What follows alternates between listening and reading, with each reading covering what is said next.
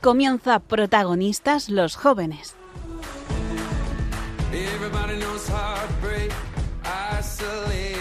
Desde Santiago de Compostela con el padre Javier García Rodríguez.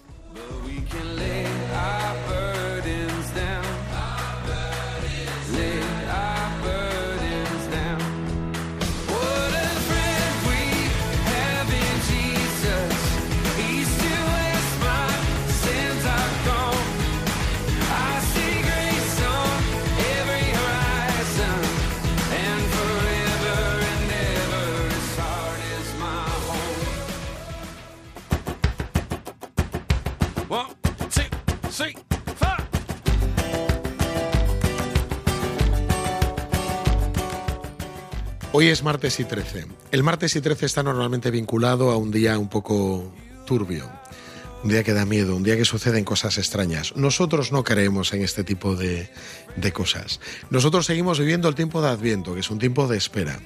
Pero no es un tiempo de espera en el cual esperamos de forma pasiva a que algo suceda, sino que el Evangelio, la liturgia de estos días nos invita a que tengamos una espera activa, que esperemos la llegada del Mesías.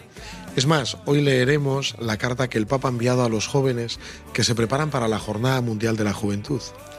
Y hay una, una cosa que la carta se repite una y otra vez, que es la invitación a levantarse, a ponerse en pie. Esta espera de la Navidad, esta espera del tiempo de Adviento, que es una espera activa, es una invitación también a que nos levantemos de nuestra postración, de la situación en la que nos encontramos. Si tú joven o adulto te encuentras en una situación de postración, en el sofá, tirado, cansado, que la vida te ha dejado un lado, que no te das levantado, estamos a tiempo de levantarnos. Pero no porque nosotros podamos, sino que la salvación viene de lo alto. Dios te invita a levantarte. Y hoy en nuestro programa hablaremos de un montón de cosas que nos invitan a levantarnos y ponernos en camino. Arrancamos. Pere, ¿qué traemos en nuestro programa de hoy? Cuéntanos. La primera sección será Actualidad JMJ, en la que Alba nos comentará la carta que ha escrito el Papa a los jóvenes para prepararse para este evento. A continuación, como todos los días, tendremos Paseando Cabras con Ricardo Sanjurjo, nuestro intelectual de referencia, que nos va a traer un tema bastante complejo. No sé si sabes cuál es, Tere. He escuchado algo sobre la inclusión. Inclusión, Inclusión. forzada. De eso nos tratará. En la sección A Corazón Abierto hemos traído a una pareja, David y Lucía, que nos hablarán sobre el matrimonio cristiano.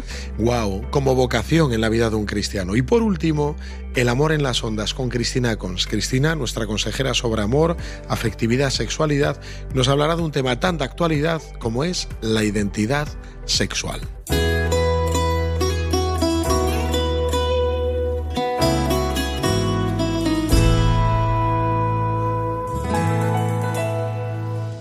Ahora tendremos la sección Actualidad JMJ y vamos a comentar la carta del Papa. ¿Te la has leído, Javi? Ay, la carta del Papa Francisco que ha enviado a los jóvenes para Sí. prepararse. Sí, sí que la he leído. Pero hay muchos jóvenes que no la han leído y hoy yo creo que sería bueno dedicar esta sección a pararnos y leer lo que el Papa nos ha mandado, ¿no? Sí, y para eso tenemos a nuestra experta, que es Alba Fernández. Buenas noches, Alba. Buenas noches. Alba, buenas noches. Una estudiante de medicina que ha leído la carta del Papa. Sí, sí. ¿Qué te ha parecido? Es muy bonita. ¿Te pareció interesante también lo que nos comenta? Sí. Yo creo que tu función hoy va a ser muy importante porque muchos jóvenes que ya se han empezado a preparar físicamente, han empezado a ahorrar dinero, a preparar el viaje, a reservar las fechas y tal, necesitan la segunda parte que es la preparación espiritual. ¿A qué nos invita el Papa Francisco? Pues el tema es María se levantó y partió sin demora y pues se nos invita a levantarnos después pues de la pandemia y de todas las cosas malas que han estado pasando estos últimos años y pues como María ir a- al encuentro de los jóvenes. Qué bueno, pues mira, la invitación no solamente es seguir físicamente, sino también interiormente dirigirnos a, a los demás. El Papa ha estructurado varios puntos en esa carta, ¿no? Sí. Pues eh, por un- una parte ha puesto María se levantó eh, para hablar pues de cómo María pues después de la visita del ángel pues en vez de quedarse en su casa y encerrarse en sí misma se marcha corriendo a ver a su prima Isabel y pues confía totalmente en los planes de Dios Qué bueno esa disponibilidad que invita a todo joven. Eh, y también a no quedarse quietos sino pues salir e ir a, a anunciar a Qué Dios. importante es esto, porque vivimos un tiempo que a la gente le apetece mucho quedarse en casa. Sí, es muy tentador, la verdad, pero hay que salir. Con este frío, porque tienes ahora todo en el móvil también, tienes ahí un montón de contenido, plataformas, series, vídeos, películas, de todo. Luego también habla de la parte de partido sin demora, porque dice que el Espíritu Santo pues nunca actúa con lentitud, sino que siempre se intenta dar al servicio, al anuncio y el amor de Dios, y pues plantea una serie de preguntas como eh, cómo reaccionamos ante eh, lo que tenemos a nuestro alrededor y las necesidades que vemos y qué son las prisas que nos mueven. Que bueno, lentitud, dice, y, y acerca de las prisas que mueven nuestra vida, que todo es como muy urgente, ¿no? La gente que conozco yo está muy agobiada normalmente. Sí, tenemos esa sensación como de que todo va muy rápido, pero esto también tiene que ir rápido para ayudar a los demás. Eso es. ¿Qué es lo que distingue el Papa? Quizás habla de la rapidez en el servicio, de esa prontitud, pero al mismo tiempo habla de la lentitud de las cosas de Dios, ¿no? Que tienen un ritmo distinto. ¿Qué más nos cuenta Alba? De hecho, el tercer punto pues habla de dos tipos de prisa. La prisa no buena, que es la que habláis vosotros, la que tenemos con los estudios o con los agobios. Y luego la prisa buena, que es pues la que lleva a Isabel a que cuando ve a María directamente se vuelve pues la intenta coger de la mejor manera que puede. Qué bueno, qué buena esa diferenciación entre las dos prisas, ¿no? Prisa buena y prisa mala, dice el Papa. Pues nada, tenemos que pedir esa prisa buena para nosotros, esa actitud. Y luego ya en el último punto, pues es de directamente para cogernos en Lisboa y para que vayamos pues recordando los milagros de Fátima en Portugal y para levantarnos sin demora y llevar a Jesús pues dentro de nosotros. Qué bueno. Tú vas a ir, Alba, a la Jornada Mundial. Muy bien, tú, Tere, vas a ir a la Yo, Jornada por supuesto. Mundial. Y yo también iré a la Jornada Mundial. O sea que vamos a responder a esta invitación de- del Papa Francisco, que nos invita a ir. Una idea general que nos quieras dar, Tere, de esta carta que nos ha mandado el Papa, esta invitación fuerte. Pues a mí me parece muy interesante por eso, lo de, sobre todo lo de las dos, los dos tipos de prisa, porque como comentábamos antes, tendemos a ir como muy rápido, pero eh, también pues hay que usar esa rapidez con la que nos movemos para hacer cosas buenas. Y mm, eso me parece un llamamiento importante. Eso, la prisa para el servicio y sin embargo la lentitud para ir a fuego lento, cociendo las cosas importantes de nuestra vida. Alba, pues te damos mil gracias. Gracias. Hoy nos has traído esta carta, este mensaje del Papa, que nos ayuda, yo creo que a todos los jóvenes que se preparan para la JMJ a prepararse ya interiormente. En Lisboa, en unos meses, allí nos vemos todos. Muchas gracias. Muchas gracias.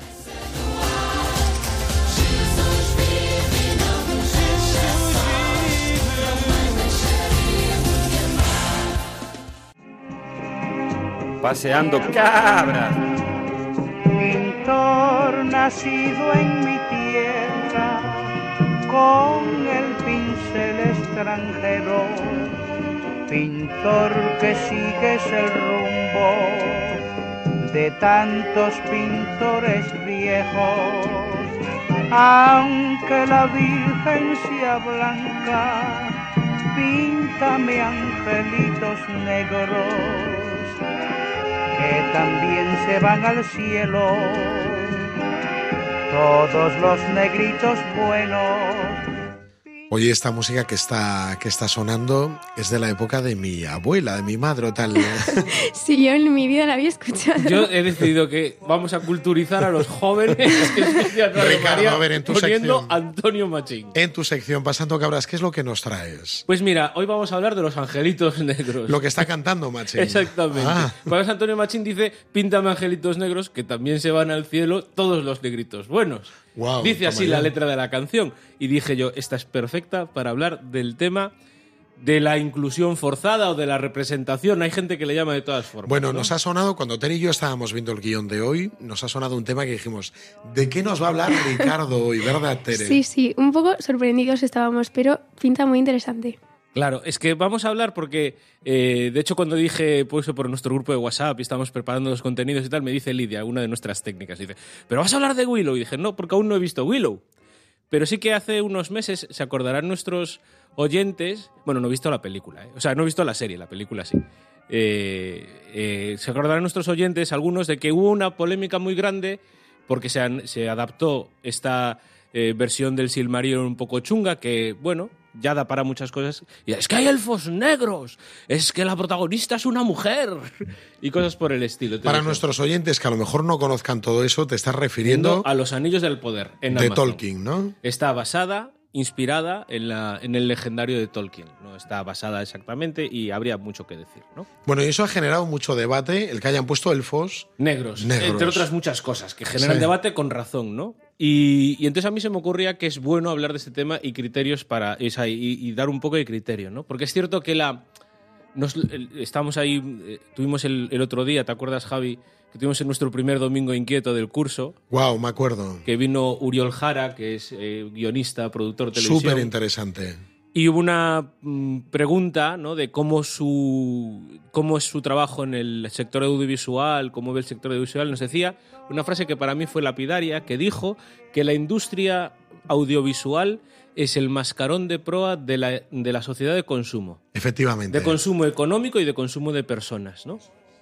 Y es cierto, muchas veces a, a través de la representación ¿no? se intentan también normalizar situaciones que de hecho no son del todo, eh, ni, del todo ni para nada acordes con la visión, eh, la cosmovisión o la visión antropológica que, bueno, que nos enseña Jesús, que, que proponemos desde la Iglesia Católica. Cuando yo era joven recuerdo las series que en aquel momento empezaban... V, al con las caras de lagarto. No, eso era niño yo. Pero cuando comenzaban al salir de clase, todo Sí. este tipo de series, Compañeros. compañeros, un poco lo que planteaban también eran relaciones distintas, familias distintas, cosas distintas que en aquel momento casi no, Mm. no vivíamos, ¿no? Pero era como que abrieron camino a que luego esto se la gente lo viera como normal, lo normalizaran. Exactamente. Porque al final la, la narración es siempre una posición retórica, decimos los que nos dedicamos a esto. ¿no? Si- o sea, las cosas se hacen con una intención concreta, ¿no? Pero yo creo que hay que tener mucho cuidado cuando hablamos de es que hay elfos negros. O es que hay... Os voy a contar una historia. Te voy a contar una historia, Ter. De elfos negros. De elfos negros. En 1966 se estrenó una serie en Estados Unidos en la que estamos hablando de 1966, plena Guerra Fría, eh, 10 años después, más o menos, 15 años después de, eh, de, la, de la persecución de la caza de brujas en Estados Unidos, 20 años después de la Segunda Guerra Mundial y en plena lucha contra los derechos civiles. Esta serie se llamaba Star Trek, Toma ya. ¿vale? Esa sí que la 1966. viste, ¿no, Teresa? La conozco. sí, o por lo menos escuchaste Sí, hablar. sí, es una sí, cosa sí. de naves espaciales, Sí, señores sí. con orejas de punta y tal, que no son elfos, son vulcanianos. Bueno, en el, en el, puente, de la- de- en el puente de mando de la Enterprise había una señora de color negra, Sí, me acuerdo. Ujura, la teniente Ujura, Nichelle Nichols, que era eh, la actriz que la, mm, que la que interpretaba. la interpretaba, sí. Y ella cuenta en sus memorias que, que ella al final de la primera temporada estaba pensando en dejar el papel y que un día se le acercó no Javi García ni, ni, ni Tere Vázquez Walt Disney. ni Ricardo, no, Martin Lu- Martin Luther King. Toma ya. ¿Vale? O sea, no, no un chaiñas de. Sí, No, alguien no. con Martin propiedad. Luther King y le dijo: Muchas gracias por lo que estás haciendo. Porque gracias a ti existe futuro. Y dije: Esto es una sobrada que ha soltado esta mujer. Y esta misma historia se la, conté, se la, se la escuché a Guppy Goldberg, de que yo, ella le fascinaba Star Trek porque por fin había un futuro para ella. Porque ella existía en el futuro al verse representada en esta teniente Ujura, ¿no? Una persona de color. Claro. O sea, el hecho de que estas personas aparezcan en las historias es también afirmar su existencia. Y por eso tenemos que ser muy cuidadosos. Una cosa es la agenda LGTBIQ o la agenda de la ideología de género, tal, que pueda estar detrás, las ideas, y otra cosa son las personas. Jesús nos enseña que hay además que, que distinguir muy claramente entre el pecado Y el y pecador. el pecador. ¿no? Y entonces, tenemos que tener mucho cuidado cuando denunciamos eh, que existan este tipo de narraciones, de personajes, de escenas, de tal, porque muchas veces realmente parece, parece, por cómo lo decimos, por lo que decimos, por las palabras que usamos, que lo que estamos es negando que esas personas pues personas eh, que tienen otras identidades sexuales, luego Chris va a hablar de ello, personas que pertenecen eh, pues a otros grupos sociales, parece que estamos negando su derecho a participar en la sociedad. Entonces, yo pensando en esto se me, me acordaba de Caín y Abel. Caín y Abel. Vaya relación más distante en el tiempo, ¿no? Caín y Abel, dos señores. Uno Cuéntanos, era Ricardo, a ver qué, qué- qué- qué hilo pastor, tiene todo esto. Uno era pastor, el otro era eh, agricultor. Y, y Caín siente que el hecho de que Dios le, que Dios le mm, elija la ofrenda, prefiera la ofrenda de Abel frente a la de Caín, es que me estás anulando, que ya no cuento para nada. Se siente vilipendiado por una acción libre de Dios. Caín lo que es es incapaz de reconocer y de acoger la diferencia con el otro. Y por tanto es incapaz de amarlo. Y el Señor le dice, oye, es que tú, en tus manos, está, está también la vida de los demás. Es una pregunta retórica la que le hace Caín a, Dios. Dice, ¿es que acaso soy yo el guardián de mi hermano? La respuesta obvia es sí. ¿No? O sea, en tus manos está la vida del otro. Entonces, una cosa es cómo el otro me hace sentir y cómo yo reacciono ante esa diferencia. Y los cristianos, y así nos lo enseñó Jesús, abrazamos esa diferencia, acogemos al otro, al que es diferente a nosotros. Es, en el fondo es lo que actuó Jesús, y Jesús era manso y humilde de corazón, y, y era benévolo, y estamos predicando estos meses en la capilla acerca del himno del amor, en la capilla universitaria, spoilers, todos los miércoles en Santiago a las ocho y media de la tarde, y hablábamos de que el amor es benévolo, y decía eh, un filósofo italiano, Norberto Bobbio, es que me aquí unos apuntes así de última hora, ¿no? Decía, la, benevolencia es la potencia suprema que consiste en dejar que el otro sea. De que sea quien es, pero que sea. ¿no? Y San Francisco de Sales, el patrón de los farmacéuticos, San Frasquito de Sales, acabo de hacer así con los dedos, pero no se ve en la radio. Eh, Decía que es la simpatía afable para con todos en las condiciones particulares, las debilidades y las necesidades cotidianas de cada cual. Y así tenemos que ser nosotros, acoger al otro tal y como es, porque solo cuando yo lo acojo tal y como es, solo cuando lo amo, solo cuando de verdad establezco esa relación de él, de abrazarlo, de acogerlo, de hacerlo sentir como alguien que me importa, y eso es lo que hace Jesús con todos y cada uno de nosotros, puedo empezar a hacer con él un camino que lo ayude a sacar, a salir, pues, pues del pecado, que lo ayude a salir, que lo ayude a encontrar pues la plenitud en su vida que es Cristo.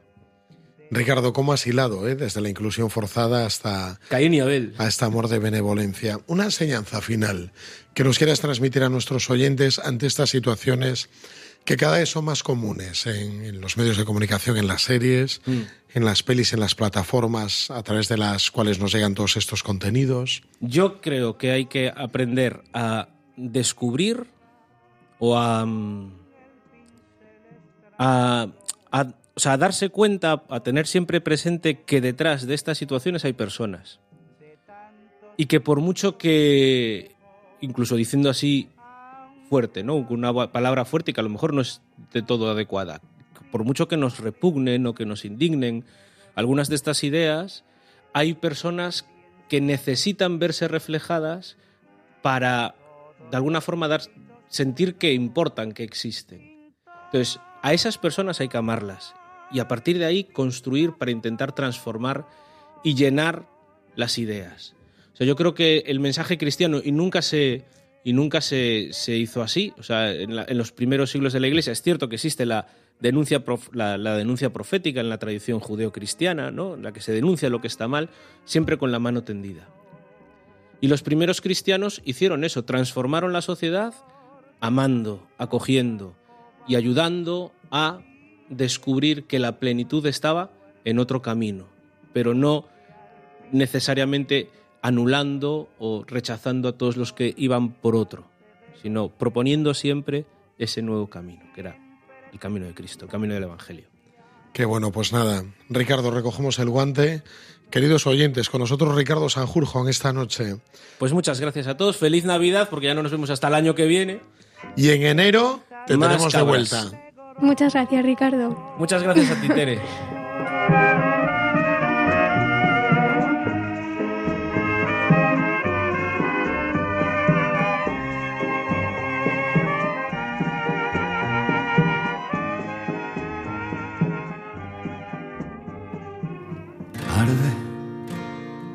fuerza en este frío, con todo el alma en vilo, buscando una razón. Tiemblan los muros de esta celda que no pueden intentar contener su corazón. Brazos cerrándose en abrazos. de Un padre que dio tanto, de un hijo que murió. Lloran reyes y tronos, lloran ante un hombre en la sombra, rezándole a su Dios.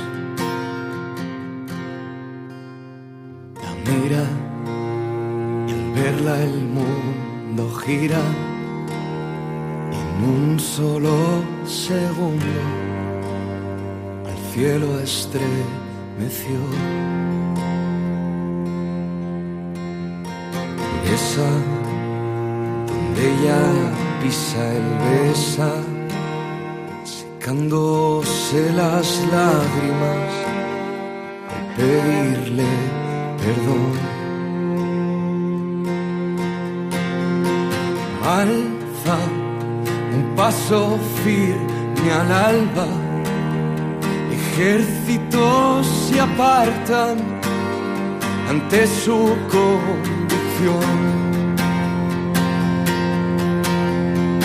siente el peso que le viene, pero nada detiene su sencilla decisión.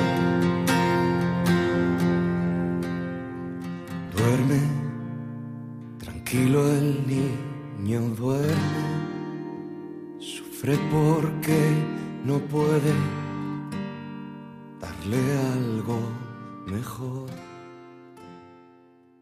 Bueno, Javi, te tengo que decir que prefiero este temazo de Hakuna a la música que nos trajo Ricardo hoy. Ay, bueno, a Machín. No, bueno, claro. Esta canción ya tiene otro aire. Nos Además, hemos sobre- modernizado. Sí, sobre San José Ardes es precioso hablando del corazón del Padre. ¿Quién tenemos ahora? Tenemos sección, ¿no? ¿Qué nos toca Sí, ahora, Tere? Empezamos mi sección favorita, que es A Corazón Abierto. Y hoy es eh, especial porque en vez de traer a una persona, hemos traído a dos. A dos invitados que tenemos ya en la mesa con nosotros. Sí. Hola, buenas noches. Yo soy David, soy de Santiago. Hola, yo soy Lucía y soy de Burgos, aunque trabajo en Barcelona. Bueno, gente de Burgos, de Santiago, trabajando en Barcelona. ¿Qué vínculo? ¿Por qué estáis aquí esta noche? ¿Qué vínculo tenéis? Bueno, somos pareja. Somos, somos, ¿Sois novios? sí, somos novios, es. sí.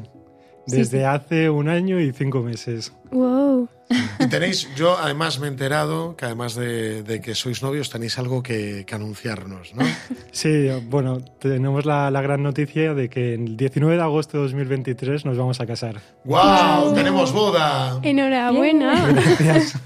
Gracias. Bueno, si queréis, sobre todo nos interesa esta noche saber el, el- el que nos podáis contar y compartir cómo ha sido vuestra historia, porque mucha gente cuando hablamos de vocación piensa solamente que la vocación es algo para religiosos, sacerdotes, monjas, y sin embargo el matrimonio también es una vocación. ¿Dónde arranca todo esto? Bueno, pues eh, bueno, es sencillo. Hace un año y cinco, y cinco meses, que unos meses un poquito antes, eh, O sea, yo, yo diría que se remonta a hace mucho más, ¿no? O sea, lo digo para que... Bueno, yo voy contando y Lucía, Lucía me cuenta. Esto, esto fue el, el- este curso pasado, no, el, el anterior, hace, hace dos veranos. eh, nos empezamos a juntar en un grupo de compartir eh, online y bueno, yo me empecé a fijar en, en Lucía y, y bueno, pues poco a poco yo la iba escribiendo por, por WhatsApp, le iba preguntando a raíz del compartir, pues que me contase un poco más cómo, cómo se sentía y esas, esas conversaciones pues fueron fluyendo un poco más y... Voy a, voy a poner un contexto, puedo, ¿verdad? Venga, O adelante. sea, yo soy de la renovación. Entonces, en la renovación tenemos como diferentes grupos de compartir de jóvenes y a raíz de la pandemia se empieza a hacer online. Entonces, eh, yo tenía este grupo de compartir y justo David contactó con una persona que conocemos en común y le, le dirigió como a este grupo de compartir, ¿no?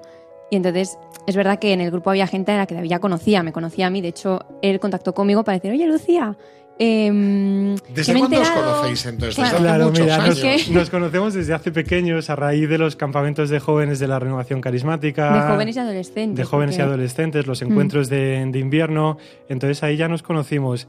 Y es verdad que yo tengo que reconocer que yo Claro. ya de aquellos años yo me había fijado en Lucía. Oh, claro, yo vale. siempre me había fijado que, Sí, que y qué a chica mí- más guapa, pero a mí me daba mucho miedo hablar con, con ella porque siempre existe como la mujer imposible. Y para mí Lucía era como, como esa chica... O sea, que Lucía era el canon de belleza de David Castaño. bueno. Eso es. Eres como el príncipe que ha conquistado a la princesa. Totalmente. Wow, o sea que ha sido una historia de amor en toda regla. Claro, la historia se remonta, se remonta años atrás cuando yo me empezaba a fijar en ella. Y es verdad que yo en el 2014-15 me desvinculé un poco de la renovación carismática porque quería vivir mi, mi fe de una forma diferente. Entonces empecé a conocer la pastoral de juventud de, de Santiago y me vinculé aquí. Entonces, eh, bueno, pues me desvinculé de, de la renovación, pero hace, hace dos años pues quise volver a retomar un poquito mi espiritualidad carismática y fue a raíz de ahí donde empecé en este, en este grupo de, de compartir. Sí, que es verdad que de vez en cuando, aunque él no estuviese en la renovación como tal, iba mandando algún un mensaje por Instagram, cosas así, que a día de hoy seguimos viendo. Sí, el otro día justo abrí Facebook y había una conversación de David a la que yo no había contestado, porque la verdad es que yo Facebook no, no lo utilizo mucho, y dice, joder, Lucía, no me contestabas, tal, pero sí, sí, está ahí. Está ahí Y cuando llegas al grupo y de repente ves a tu crush de la infancia, ¿no fue como...? Bueno, mm, él ya lo sabía. Claro, Ah, yo- ya sabías contactó que conmigo estaba. para. Claro, para yo ya lo sabía, entonces eh, somos, somos un grupo de amigos, yo conocía a su amiga que es Esther y luego conocía a Lucía, pero para pedir entrar en este grupo, en vez de escribir a Esther, que era con la que más me llevaba, directamente yo dije, bueno, voy a lo que me Prefiero importa. hablar con Lucía. Claro, entonces No yo, por nada. yo hablé con, con Lucía y Lucía incluso se, se ilusionó mucho cuando, cuando, Bueno, a ver. cuando recibió mi mensaje, hay que decir la verdad. Sí, pero yo me ilusioné, o sea, tiene una razón, porque a mí Esther, por ejemplo, Esther era muy amiga de David. Y no sé si nos estamos enrollando mucho, pero... no, Vale, la Esther- radio es para esto. Em, Esther era muy amiga de David, es verdad que yo conocía a David, pero que tampoco habíamos hablado mucho, ¿no?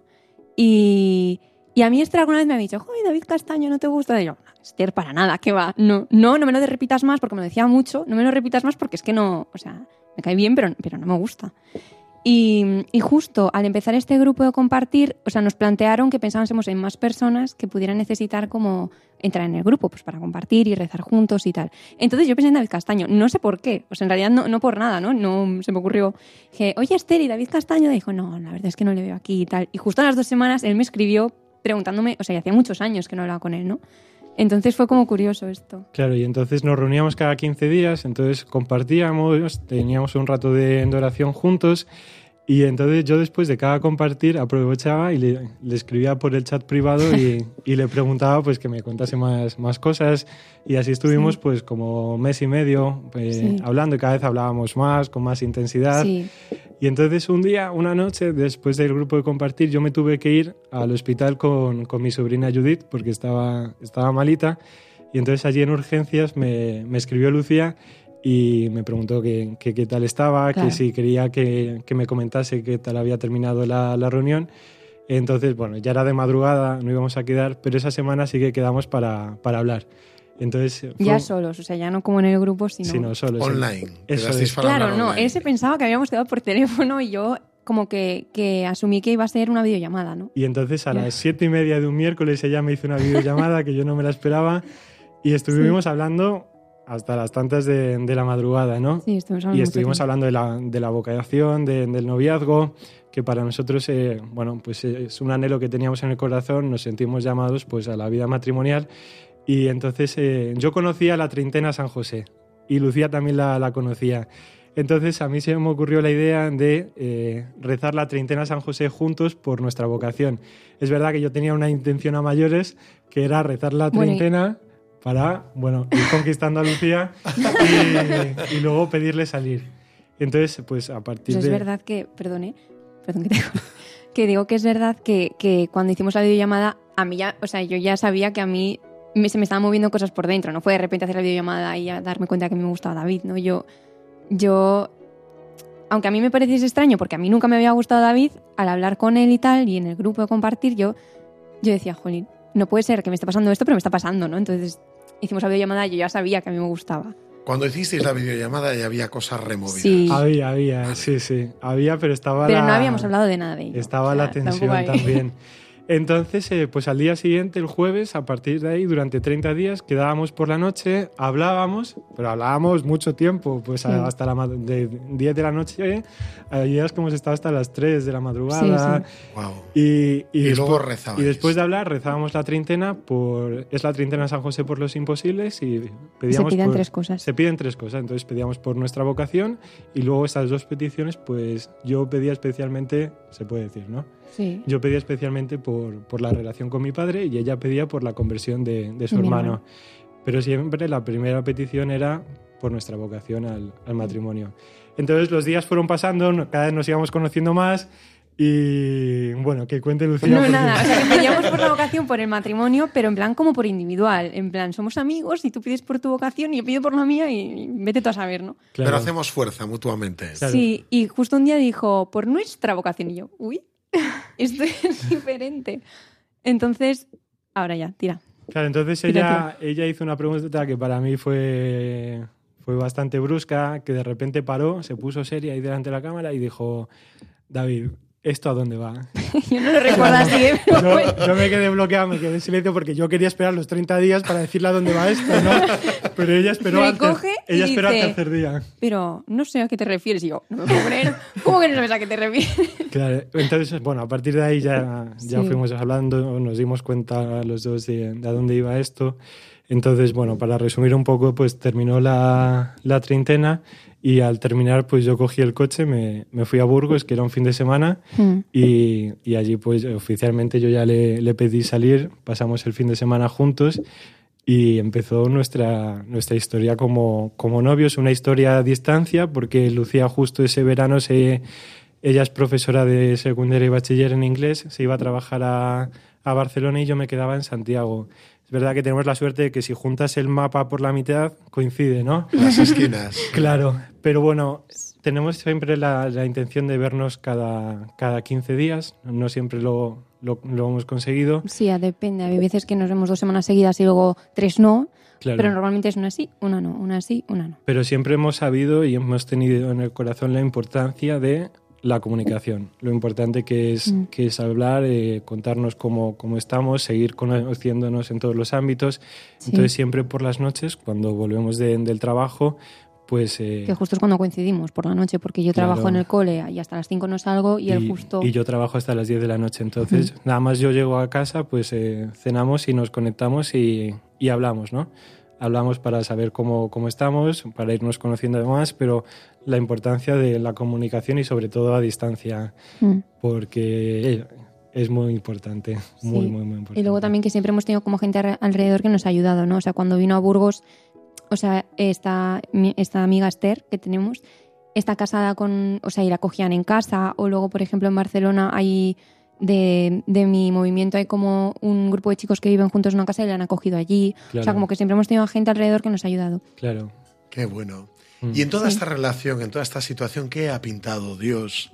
Uf. O sea, ¿cuál es el, el- el motivo de, de que esté tan presente? es el eje central y sobre todo, bueno, para todo cristiano Jesús es el eje central, pero para nosotros viviendo la relación en, en distancia es nuestro primer apoyo. Entonces nosotros siempre terminamos de, de hablar con, con la oración. Una oración, sí. Siempre terminamos con una oración que la escribimos juntos, la tenemos en el móvil y es una oración que, bueno, la creamos nosotros y siempre terminamos con, con ella, vivimos a, a Jesús muy presente y, y sabemos que sin Él esto no, no iría Claro, o sea, yo, yo, yo sí creo que esto se suscitó, ¿no? Porque es verdad que a mí nunca, o sea, nunca me había gustado David y de repente como que yo, a mí se me movían cosas, ¿no? Entonces, em, o sea, para mí fue eso, pues como que se suscitó, justo.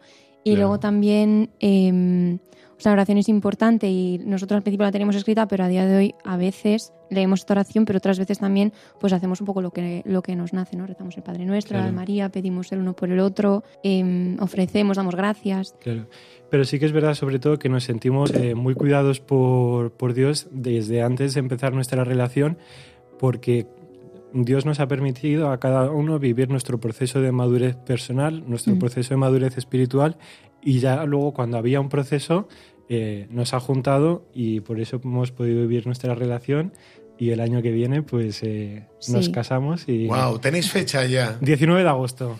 Yo viendo cómo os mira Tere mientras escucha la entrevista, que está, no deja de tocar el hilo de la Yo sudadera. es que estoy, en- o sea, qué bonito todo, qué, qué hemos romántico, resumido verdad. mucho, está muy resumido, hay muchas cosas, ¿no? Pero precioso. Y sobre todo que sois un ejemplo para pues muchos jóvenes cristianos que también están, pues, eso, esperando que aparezca su persona y tal. Claro. Claro. Y eso, Claro, es un que la ejemplo. espera hace sufrir muchas veces, ¿no? Pero, pero luego merece la pena, porque hay un plan más grande de lo que uno se puede imaginar, ¿no? Y una relación a distancia con Jesús es posible. Es posible. Pues mira, desde aquí queremos decir que vamos a rezar por vosotros. Gracias. Gracias. Por ese matrimonio, ¿qué día es la boda? 19 de agosto del 2023. 19 de agosto del 2023 estaremos rezando y encomendando ese día porque él siempre, David siempre ha dicho que se casaría en agosto. Eso es. Desde que lo conozco, o sea que por fin ya llega el momento. Claro. Oye, pues muchísimas gracias por venir a los micrófonos de Radio María en esta noche. A vosotros. Muchísimas Y gracias. contad con nuestra oración. Muchas gracias.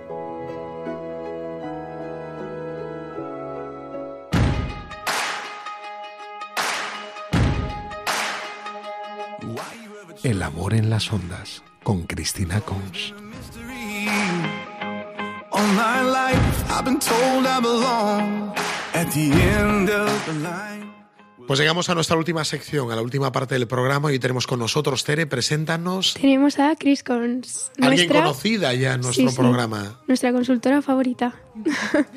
Cris, hemos visto que en Instagram has subido una story que te ha hecho un montón de, de preguntas a lo que dedicar el último programa. Cuéntanos. Bueno, pues ha habido de todo, ¿no? De, de muchos temas, pero se daba mucho un tema que era el tema de la identidad sexual. Entonces, eh, para hablar sobre eso, así que me he dicho, bueno, pues vamos a ello.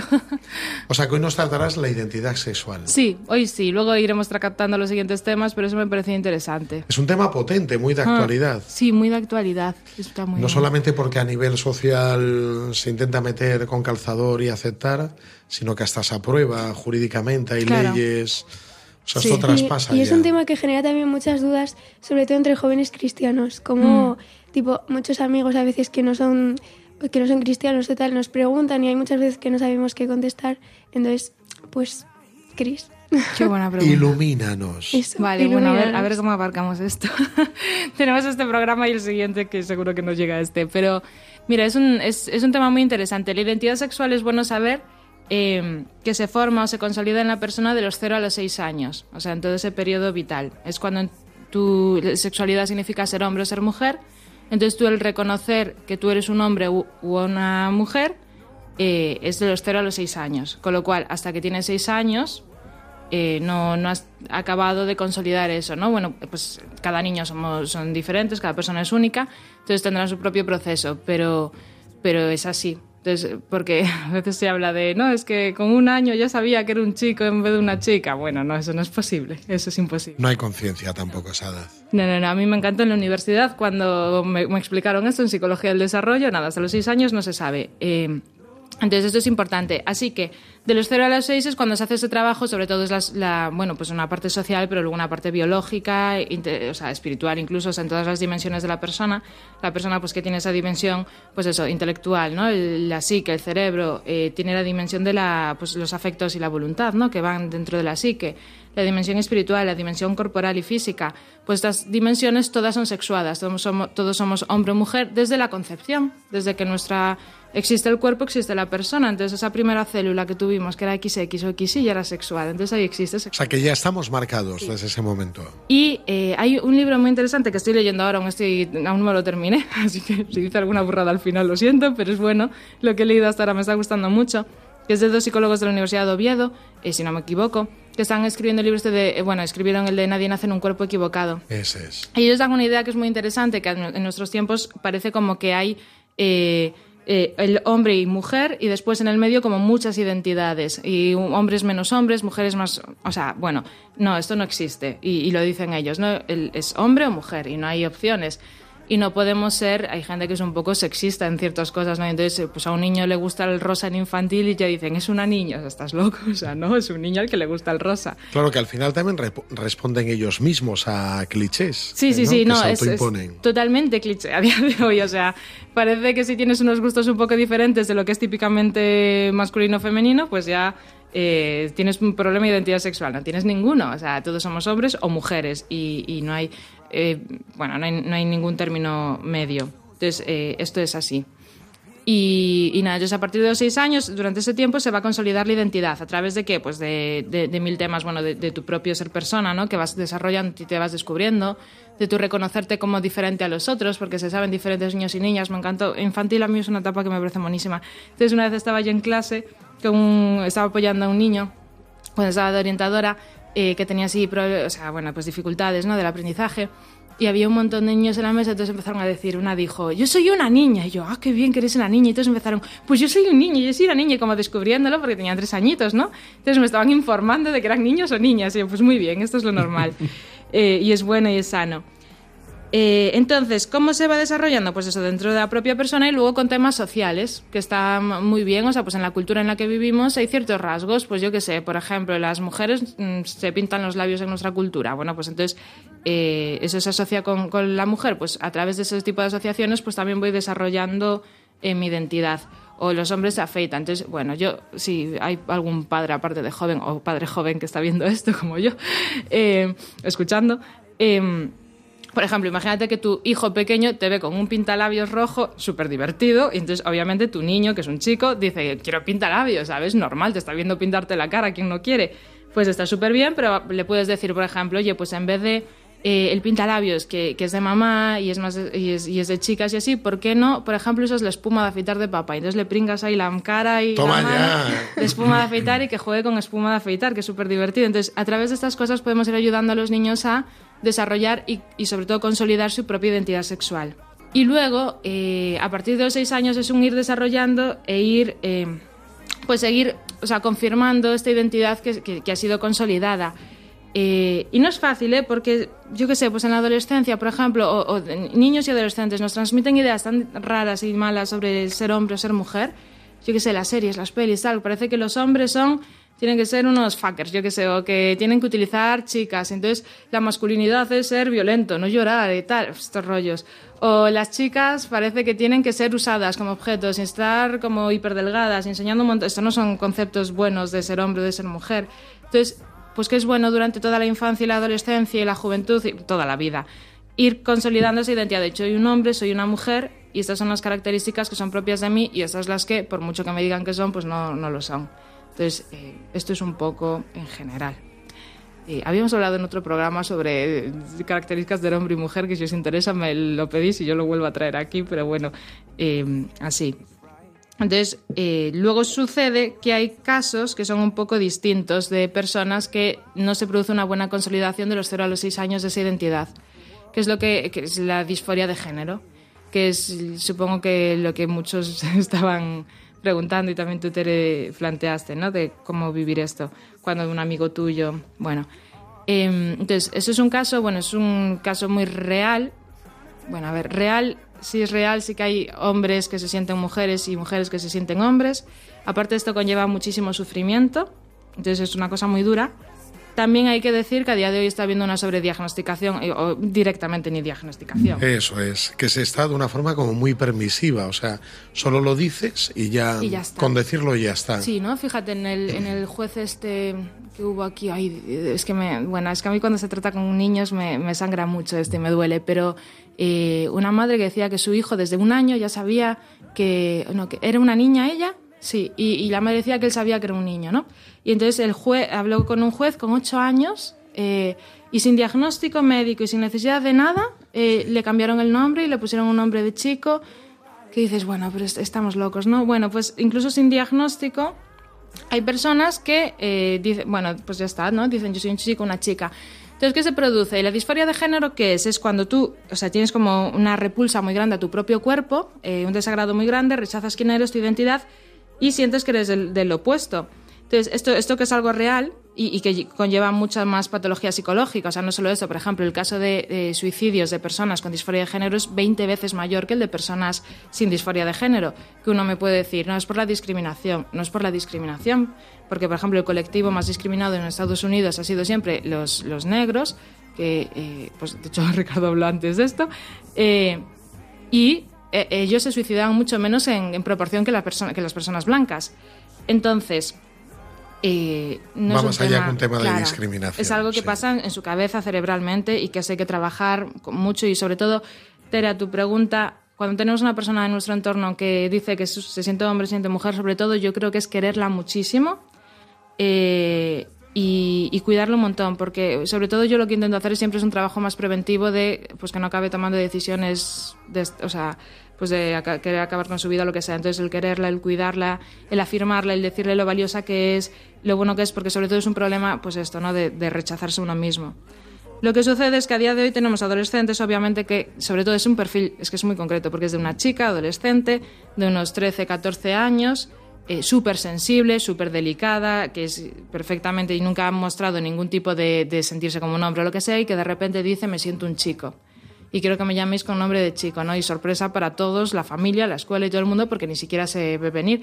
Porque ni siquiera es el perfil de una chica como, como éramos muchas, ¿no? De pequeñas, que nos gustaba, odiábamos las faldas y jugar al fútbol nos gustaba, y mancharnos y tal, y es un perfil que decías, parece un chico, ¿no? Nos decían, yo, es mi caso, por ejemplo, y de muchas otras, no sé esto, son niñas hiperdelicadas y femeninas, que de repente dicen, bueno, pues es que mm, quiero que me llaméis como sea.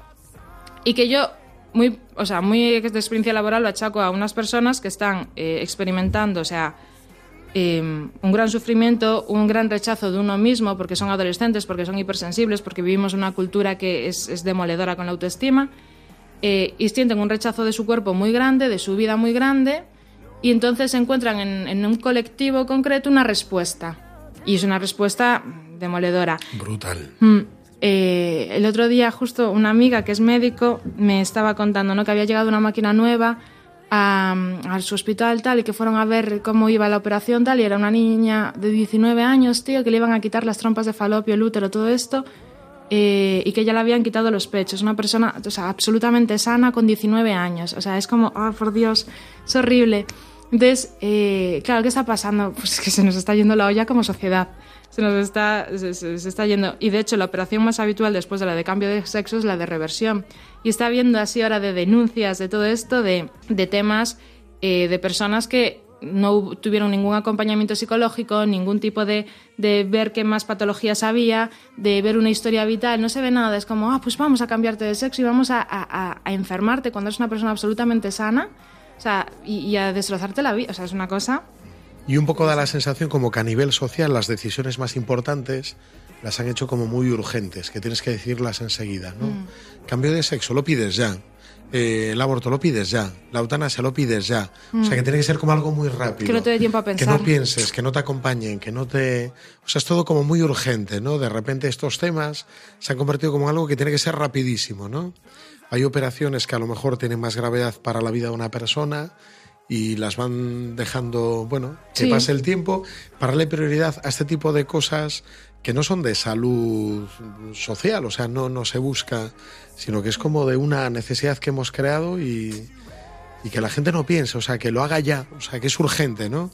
Como esto que a veces, eh, no sé, la gente que engaña, ¿no? Que va a la abuelita a decirle, a ver, compra la enciclopedia, que iban puerta por puerta, decía, firma ya este papel, ¿no?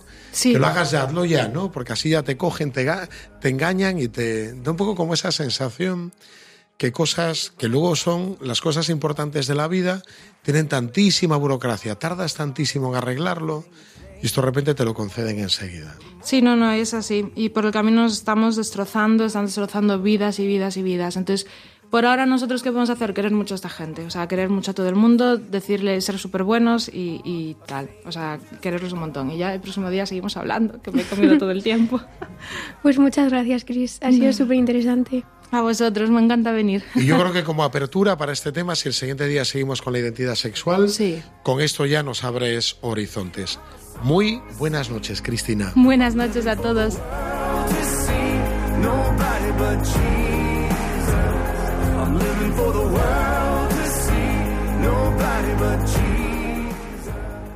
Bueno, Tere, un martes más nos tenemos ya que despedir con mucha pena porque este programa ha sido... Sí, a mí me encanta el programa de hoy, sobre todo el testimonio, me ha flipado. O sea, tan romántico, me, me encantó.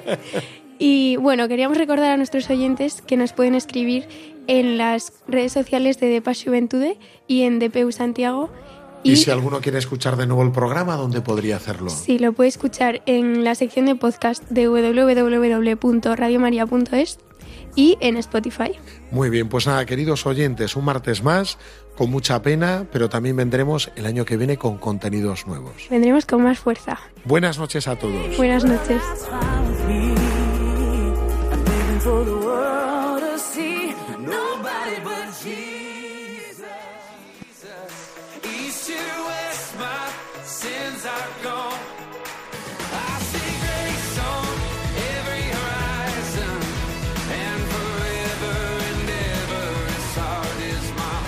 Así concluye Protagonistas los jóvenes. Hoy desde Santiago de Compostela con el padre Javier García Rodríguez.